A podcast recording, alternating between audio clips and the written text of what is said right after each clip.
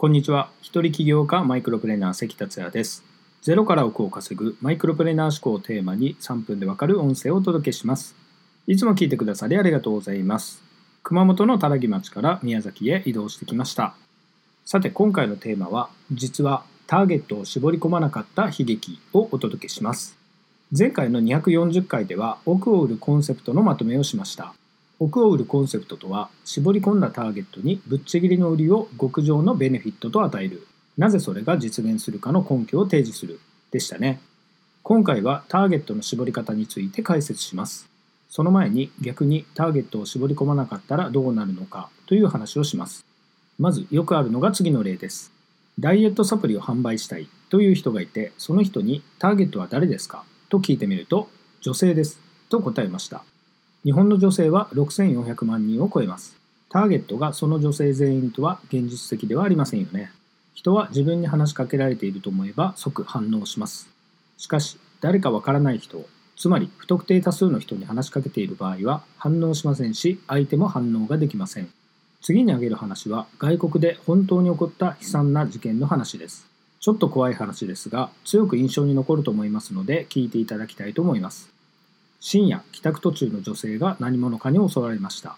当然女性は助けを求めましたが誰も助けてはくれませんでした。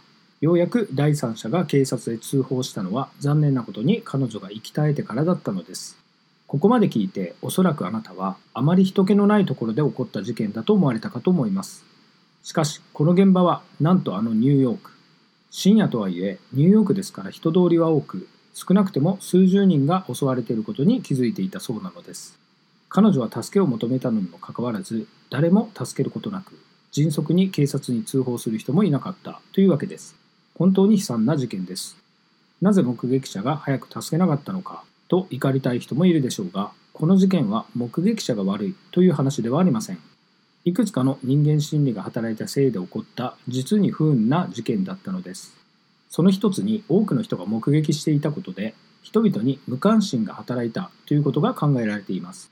無関心とはどういうことかというと自分ではない。他の誰かが助けてくれるだろう。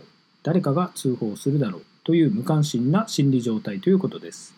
これは多くの人がいる中で不特定多数に向かって助けてとか誰か助けてでは人を立ち止ませることが難しいことを物語っています。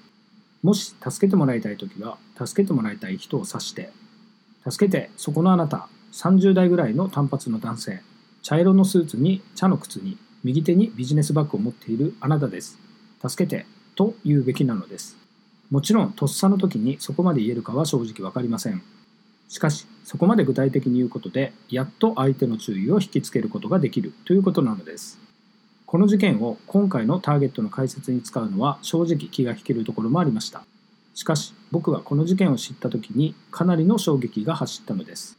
目撃者が多数いるのに助からなかった女性をひどく残念に感じたこと、そして人に強く訴えたい時にはターゲットを具体的に絞り込む必要があるんだと強く感じたのです。とはいえビジネスにそこまでターゲットを絞り込む必要なんてないんじゃないの？絞り込みすぎるとたくさんは売れなさそうという疑問を抱く人もいるでしょう。しかし具体的に絞り込む理由があるのです。具体的に絞り込むことで効果が期待できるのです。では具体的にどのように絞り込めばいいのか、具体的な例を挙げながら解説していきたいと思いますが、今回は時間になりましたので、続きはまた次回とさせていただきます。今回は以上になります。最後まで聞いていただきありがとうございました。それではまた明日お会いしましょう。